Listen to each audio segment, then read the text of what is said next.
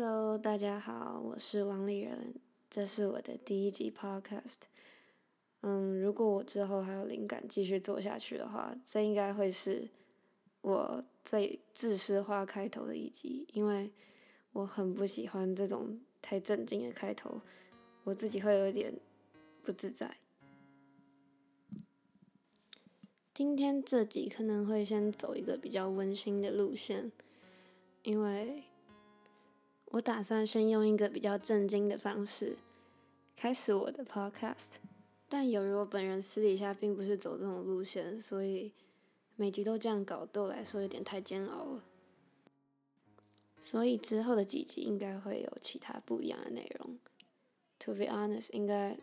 有些很有营养，有些不太有。然后现在这个背景音乐是我为了配合这个节目路线。自己即兴编出来的。如果有学音乐很厉害的人，应该就听得出来这首歌并没有到很不敷衍。但反正就是一个简单的背景音乐，for 这集 podcast 好。然后我要直接进入今天的主题。好，应该很多人会有点疑惑，就是这个题目到底是什么意思？因为。我想过，如果是我自己看的话，我应该也会想说，大爱跟大爱是什么意思？嗯，一个是障碍的爱，一个是爱人的爱。我先直接破题了，就是我今天想要探讨的，就是当别人对不起我们的时候，我们要如何在宽恕别人和让自己心里面舒服之间取得某种平衡。好完蛋了，讲到这里我就觉得很很尴尬，因为如果现在我是一个心情很好的状态，我应该不太想听这个，因为对我来说实在有点太沉重。但是我觉得我今天这集真的是给可能有遇到差不多事情的人听的。好，所以如果你们有缘分点下了播放键听到这里的话，然后你们现在心情又属于那种很亢奋或很好的状态的话，我建议可以先别听了，就等某天你们真的就是心情有一点闷的时候再来听好了，我觉得会比较有同感。好，给继续听下去的人，我要 reframe 一下我刚刚讲的话。什么叫做当别人对不起我们的时候，叭叭叭，怎么取得平衡？那段话我要讲的意思是，我们生活中难免都会遇到一些有点生气的事情。就是要么朋友上或感情上有点小挫折，别人对不起我们，或者有什么误会，或者就是反正当这种事情发生的当下，我们的直觉反应应该都是想要替自己讨回个公道，想要解释，想要扳回一城，或有点小小的报复心态，或者就是自己默默承受。我指的是这种时候，我们应该要怎么处理这些情绪？只是这个题目一浅一深，因为我觉得每一个人的经历不同，所以能感受到我今天要传达的东西的共鸣程度，可能也不太相同。由于这个原因，我也不会讲太细自己的事情，毕竟每个人的看法都不一样。好，回到题目本身。我先讲一下这个题目的由来。我很喜欢在在车上的时候跟别人聊天，然后那天我们就从宜兰回台北的路上，我们就聊一些自己的人生上的小抱怨啊，或者一些对某些事情心态上的转折。然后对方就突然讲了一个让我有一点小小启发的话，虽然我当时没有完全认同，因为我当时态度很激进，然后。我个人主观意识又很强烈，所以当时他也常骂我说，他觉得我这个人就是有点主观。可是我当时就跟他说，当你觉得别人主观的同时，就是因为你自己也很主观，所以我并没有完完全全认同他当时跟我说的话。但后来我想了一下，我觉得他讲的话也有道理。主要我当时是遇到了一些我以前感情上。外加一点友情上的挫折，所以我当时态度蛮强硬的。然后那个时候听我讲话的这个人，他也懂我的感受，然后但他跟我讲了一个事，他说：“我觉得当别人对不起你的时候，你要试着站在别人的角度去想，这件事为什么会发生，然后别人为什么这么做，而且别人可能就是真的有做错，可是。”你要反击别人可以，可是你也不要说做的太多，就恰到好处就好。因为如果你一旦做的太多，这个世界上就没有爱。好，就是你知道那个人真的很火大的时候，听到这种话，真的会觉得很 bullshit，就是就是大家在说啥？可是我后来想一下，我就觉得这句话其实蛮有智慧的。我听完那句话当下的反应当然是哦。所以，就是我们都要纵容别人，怎么对我们都没差吗？还是怎样？就是那人都是你越好相处，你就是越好欺负，这是亘古不变的道理。所以当然啦，如果一个人他受够了一些过往带给他的一些伤害的时候，他当然就会想要去反击。可是你身边这个人却跟你说：“我觉得你要有大爱。”讲真的，一开始我真的是完全不能理解，但后来他就说，如果人家怎么对你，你就要还回去的话，那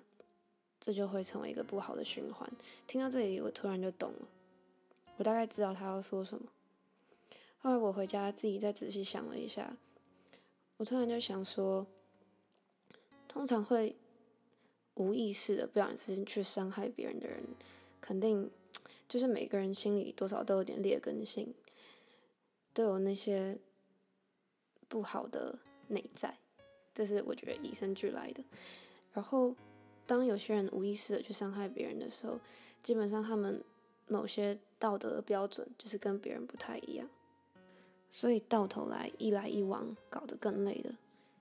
也就只会是自己。还有，我认为处理这些情绪上有一个技巧。就是当你很生气一件事情的时候，你去想，你一年后，你还会在意这件事吗？答案肯定应该还是会，但你还会这么生气吗？应该是不会。然后再拉长一点，两年、三年、四年，这件事情就淡了，都一样，最后会淡掉的事情，我们为什么不提早让自己变得轻松？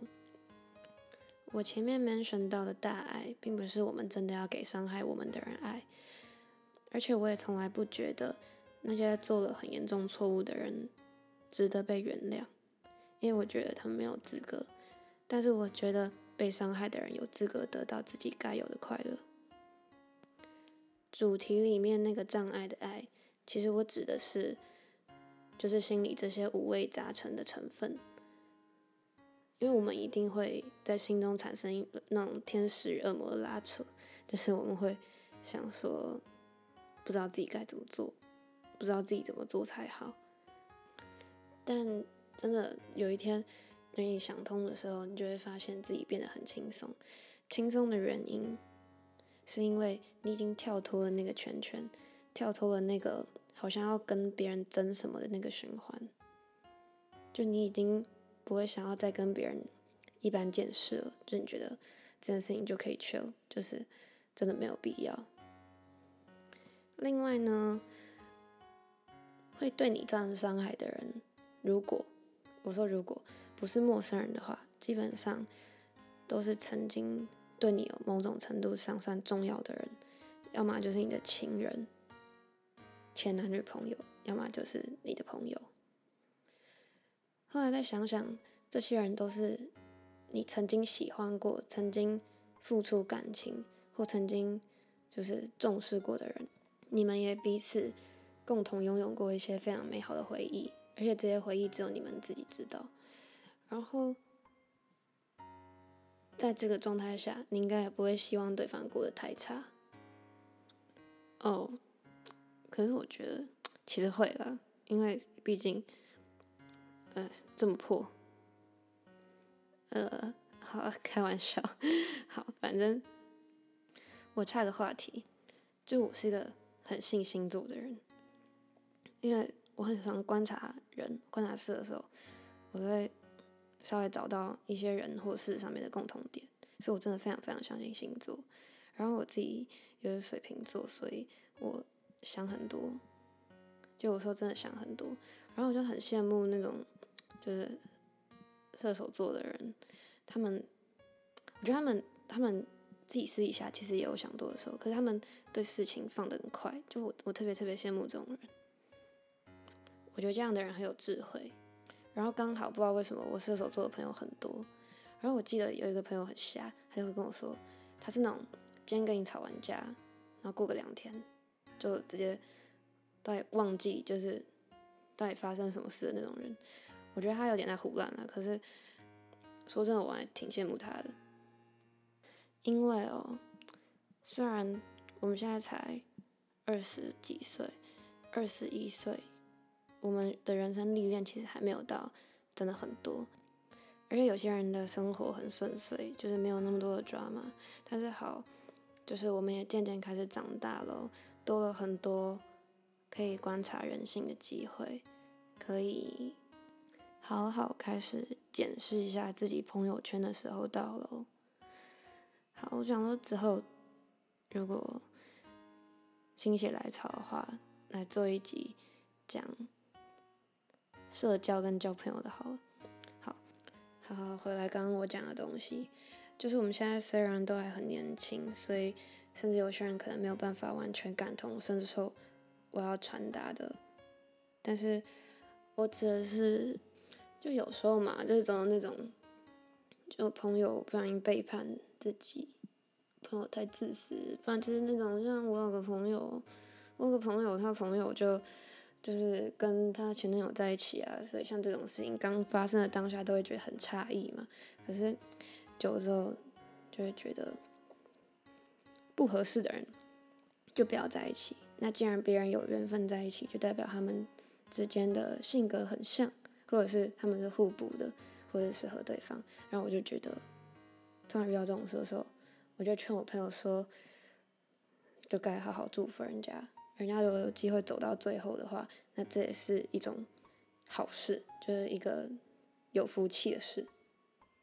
本来就是嘛，感情上如果没有办法再给对方帮助，或者是两个人没有办法互相成长的话，那就没有必要在一起啊，没有必要拖累对方了。那既然分开以后的人，就是，